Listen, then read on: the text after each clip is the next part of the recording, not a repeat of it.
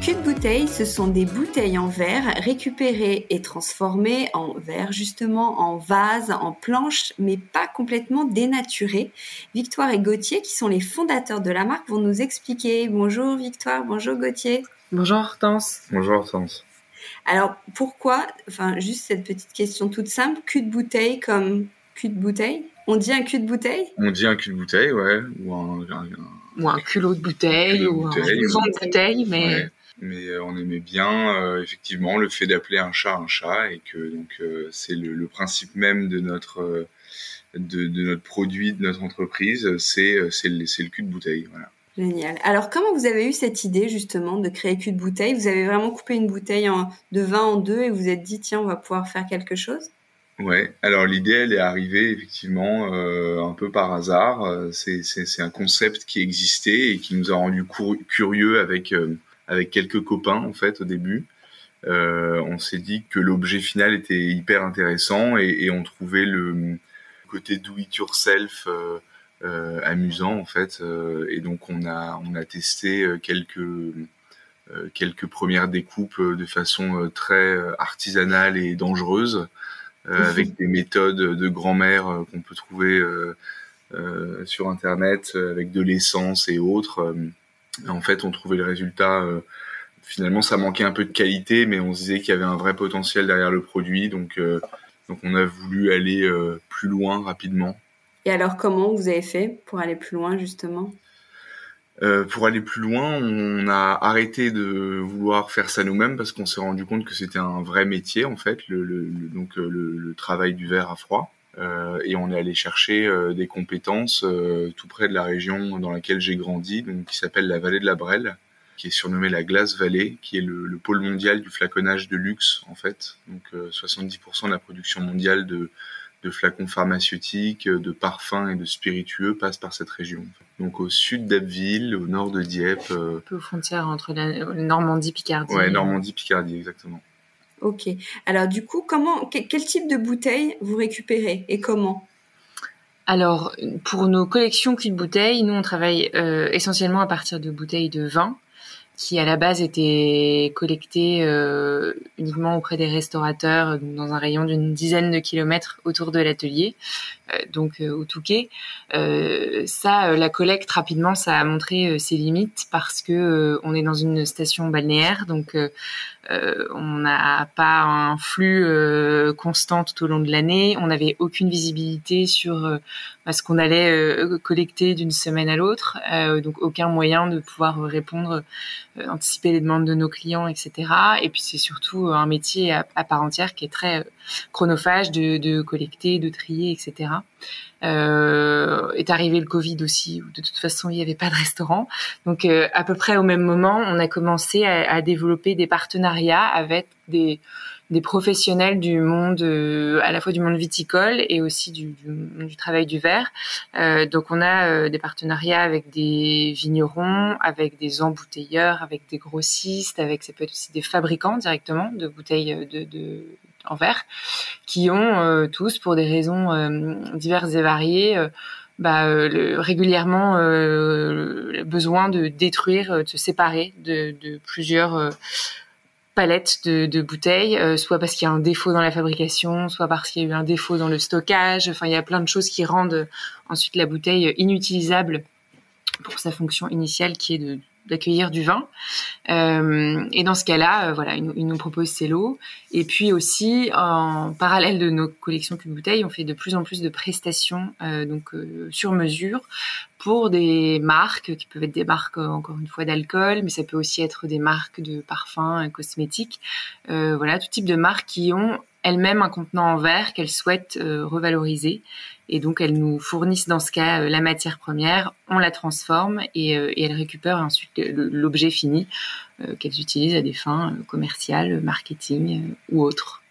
Et alors, qui, qui fait ça? Comment quel, quel, est le mode de production? Quel, quel, type de métier se cache derrière? Comment vous travaillez les, la bouteille? En gros, comment ça se comment, comment vous créez vos produits? Alors, pour, pour, en revenir à ce qu'on disait tout à l'heure, donc au début, on a on a sous-traité euh, la fabrication de nos produits. Et en fait, euh, rapidement, on a, on a appris à travailler nous-mêmes. Au, début, j'étais tout seul, euh, à, en tout cas à, travailler le verre. Et donc rapidement, on a acheté une première machine, embauché une première personne, etc. et donc, on a appris bah, sur, sur le tas, quoi, le métier du, du, du travail à froid. Parce qu'en fait, rapidement, je fais une parenthèse, mais rapidement, l'envie d'internaliser la production et de d'apprendre, enfin, de vraiment maîtriser de A à Z. Euh, bah, euh, voilà, le produit a fait partie intégrante du projet de, voilà d'entreprendre quoi. en fait, en fait, ce qui était pas simple avec euh, notre sous-traitant, qui s'est montré quand même hyper souple et, et, qui a partagé, enfin, qui a eu beaucoup de sympathie pour notre projet, mais ce qui était pas simple pour lui, c'est que c'est des, des entreprises qui ont l'habitude de traiter des, des, des, volumes de plusieurs centaines de milliers de pièces euh, sur des parfums euh, qui font Super uniforme. Voilà. Et nous, on leur apportait euh, des cajots remplis de, de, bouteilles de vin usagées avec des étiquettes, des formes différentes, des poids, des tailles différentes. Des... Et donc pour lui, c'était un peu un casse-tête. Et je pense que à mon avis, il a pas forcément gagné sa vie grâce à nous, mais en tout cas, il nous aura aidé euh, il aura largement euh, contribué au fait qu'on puisse euh, bah, continuer l'aventure. Donc rapidement, on a internalisé, il a accepté de nous, transmettre une partie de son savoir-faire et on a pu internaliser chez nous la production. et donc maintenant, qui, qui fabrique les produits? Bah, C'est nous, dans un atelier donc au Touquet, sur la zone de l'aéroport. On a un, donc un bâtiment donc, qui fait 1000 mètres carrés dans, dans lequel on a on a toute la place nécessaire à, organiser une, production euh, euh, carrée. Euh. et puis on est maintenant, on est on est donc une vingtaine chez de Bouteille, dont la moitié donc la moitié de l'effectif est à la production.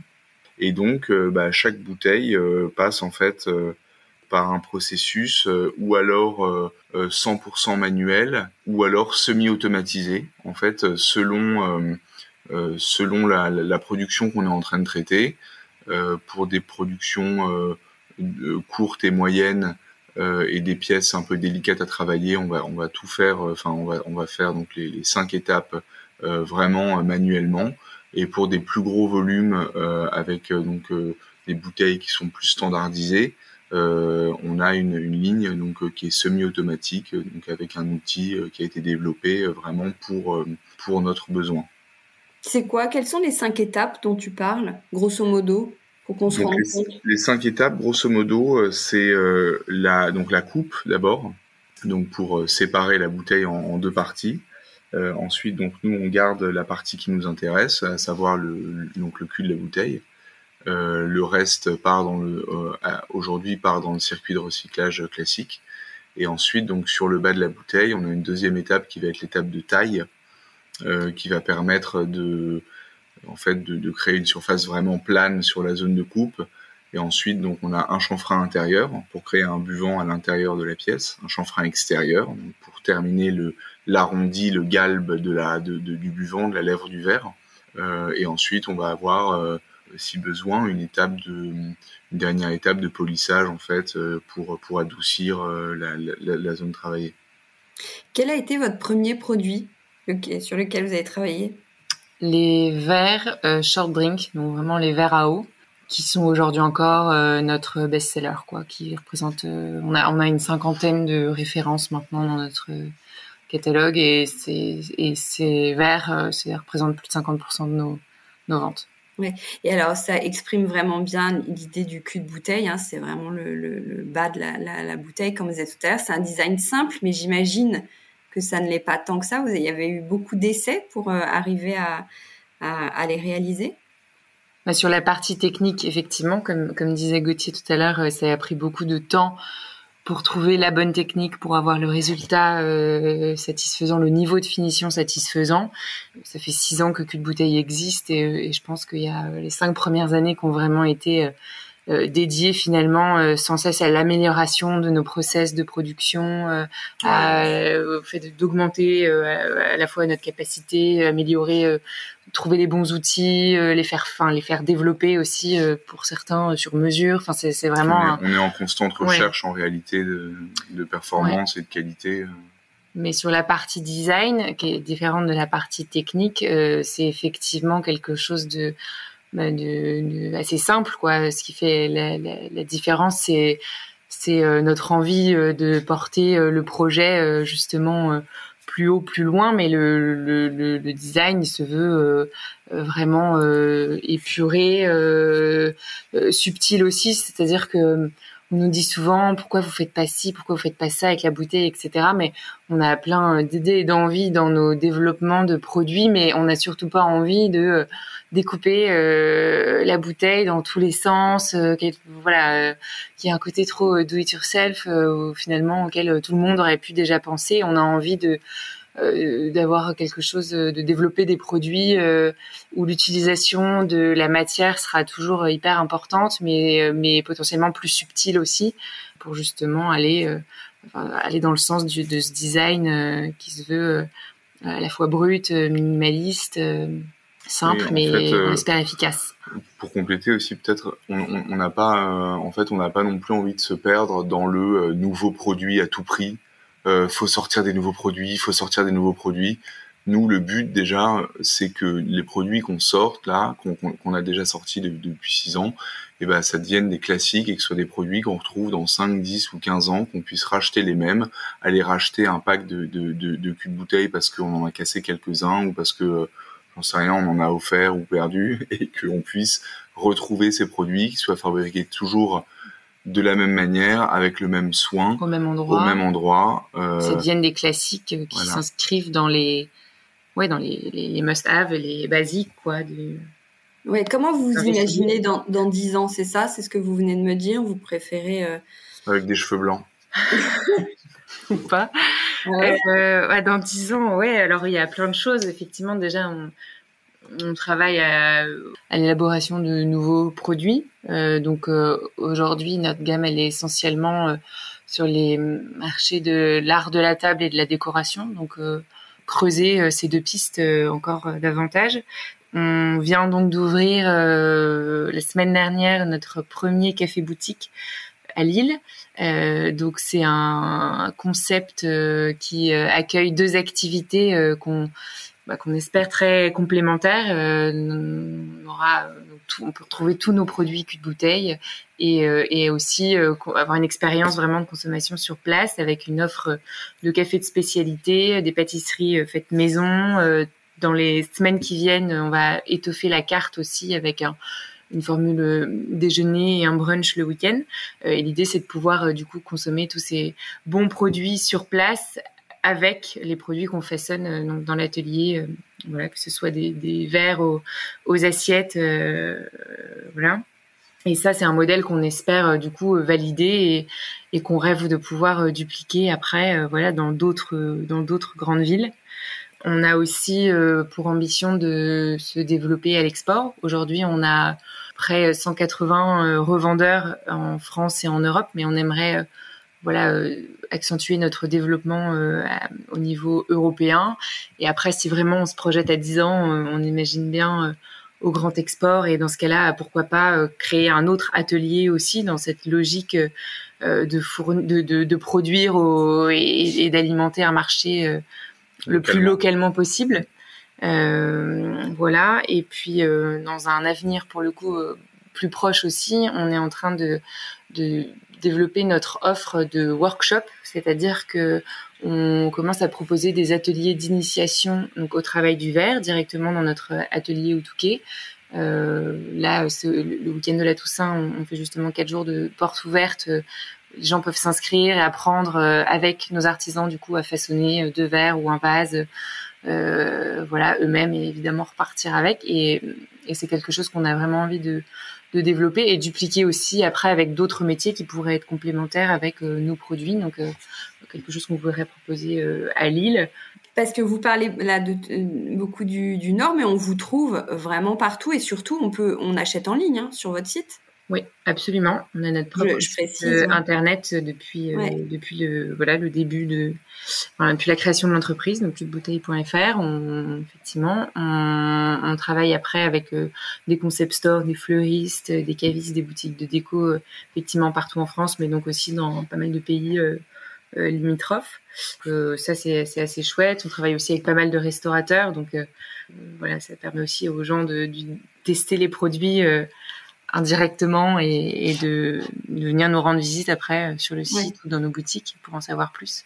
Oui, est-ce que tu dis fleuriste parce que euh, pour être un peu plus précis, donc il y a des verres, des tasses à café, des vases, des bougies, des planches, des coquetiers. Mhm. Les planches, alors c'est, elles sont un peu différentes. Elles sont complètement, c'est comme si c'était une bouteille de vin mais complètement euh, aplatie. C'est quel procédé de fabrication? Comment vous l'écrasez sans que le verre se casse? Moi, ce que je me dis, c'est ma, ma, question toute bête.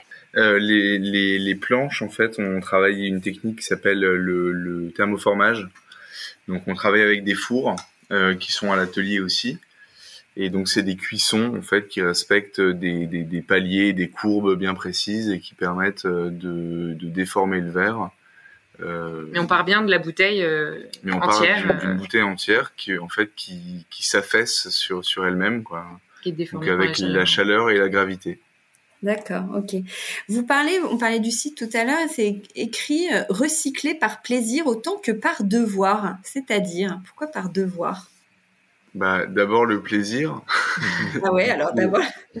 par plaisir, euh, parce que en fait, on, on, on, essaye de faire les choses assez simplement avec euh, le plus de bon sens possible et de et de d'aller bosser tous les matins en se disant qu'on est content d'aller bosser et de faire en sorte que nos collaborateurs aillent bosser tous les matins en se disant qu'ils sont contents eux aussi d'aller bosser.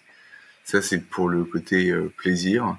Euh, et ensuite, euh, par devoir, parce que bah, au moment de, de concrétiser déjà l'idée de cul de bouteille à, la, à la base, mais aussi maintenant en cherchant de nouveaux produits et des pistes de, de, de diversification, euh, bah, le devoir pour nous, euh, ça a été euh, essayer de recycler en fait, enfin d'upcycler un matériau et en plus de le faire nous-mêmes plutôt que d'aller en fait créer un nouveau produit ou aller le faire ailleurs ou enfin voilà, c'était un peu les notions de bah, de faire nous, d'internaliser un maximum de choses, d'avoir une croissance raisonnée, d'essayer d'avoir une croissance voilà organique plutôt que euh, de lever à tout prix euh, quand on aurait euh, pu, quand on a hésité à le faire.